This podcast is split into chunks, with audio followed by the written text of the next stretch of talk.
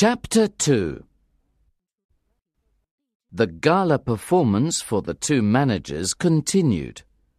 Everyone in the audience was pleased with the music and the singing. One of the singers in particular gave great pleasure. This was Christine Daae. She was new to the opera and she had not sung many important roles before. She was not one of the best singers at the opera house. That night, however, she sang some short pieces from the famous operas Romeo and Juliet and Faust. Her voice was strong and pure. No one had heard anything like it before. They were astonished by the beauty of her voice. There was one man in the audience who listened to Christine Daae with special intensity. This was the young Vicomte de Chagny, Raoul. He had come to the performance with his older brother, the Comte de Chagny, Philippe. She never sang like that before. Raoul said quietly to his brother. But she looks so ill. Raoul went backstage after the performance. He made his way to Christine Daae's dressing room. He knocked and entered the room. The singer looked at him with a strange expression on her face. She did not look well. Monsieur, she said very quietly. who are you? Raoul went over to the singer's sofa and kissed her hand. I am the little boy who went into the sea for your scarf. he said softly. Christine began to laugh at his words. Raoul became red with anger and stood up. I can see that you do not want to remember me, He said coldly. But I have something important to tell you. Very important.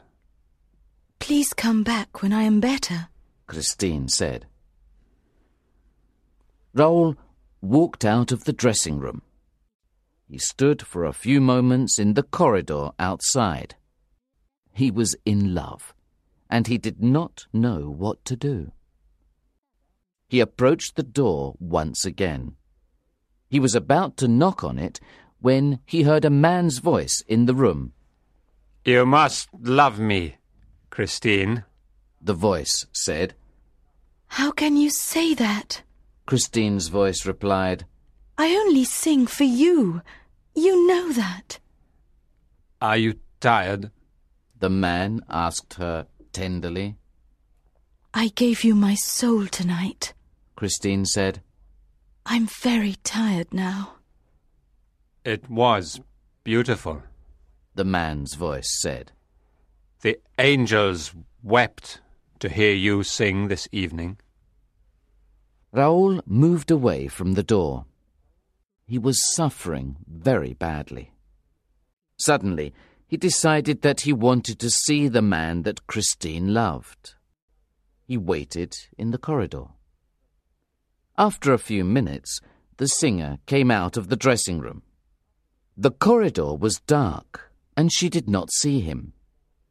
Raoul pushed open the door and looked inside.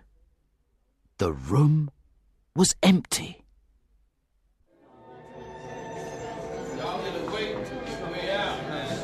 Monsieur Debienne and Monsieur Poligny were the two managers who were retiring from the opera. They had attended the gala performance and they were now having dinner with some of the staff. The room was a large one and there were many people around the table. The conversation was lively and joyful. Suddenly, people at the table began to whisper excitedly to each other and to point at a strange figure who was standing at one end of the table. He was wearing a dress suit, and his face was yellow and thin. It looked like a skull. The opera ghost, people were whispering to each other. It's the Phantom of the Opera. The strange figure took no notice of the remarks that people were making. After a few minutes, he looked up. The ballet girls are right. He announced loudly. The death of poor Bouquet was not suicide. Debienne and Poligny were shocked. They had not heard of the scene shifter's death. They looked at the strange man and then they stood up hurriedly. They made a quick sign to the two new managers to join them, and then they left the room. Soon, Debienne and Poligny were sitting in their office talking to the new managers, Monsieur Richard and Monsieur Moncharmin. We've given you all the help we can, gentlemen. Monsieur Debienne said to the new managers. There is just one final thing you need to know about the opera. It's the question of the ghost. Monsieur Richard smiled. He did not believe in the stories about the ghost, and he thought Monsieur Debienne was joking. What does the ghost want? He joked. It's simple, really. Monsieur Poligny replied he showed the two new managers a document. It's all written down here. Monsieur Richard looked at the document. It was the lease for the opera house. He passed it to Monsieur Moncharmin, and they read it together. The managers of the opera must pay the opera ghost twenty thousand francs a month 240,000 francs a year. They must also keep Box 5 available for him for every performance. That's why we're leaving, Monsieur Debienne explained. We can't bear the ghost.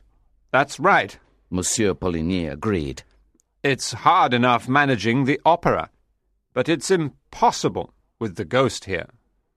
The new managers were convinced that all the talk of the ghost was simply a joke. They smiled politely.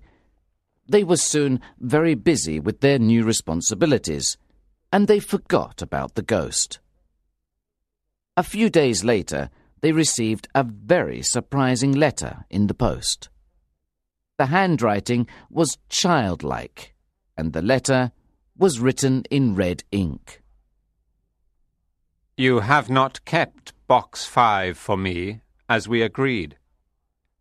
If you want to live in peace, you must give me back my box.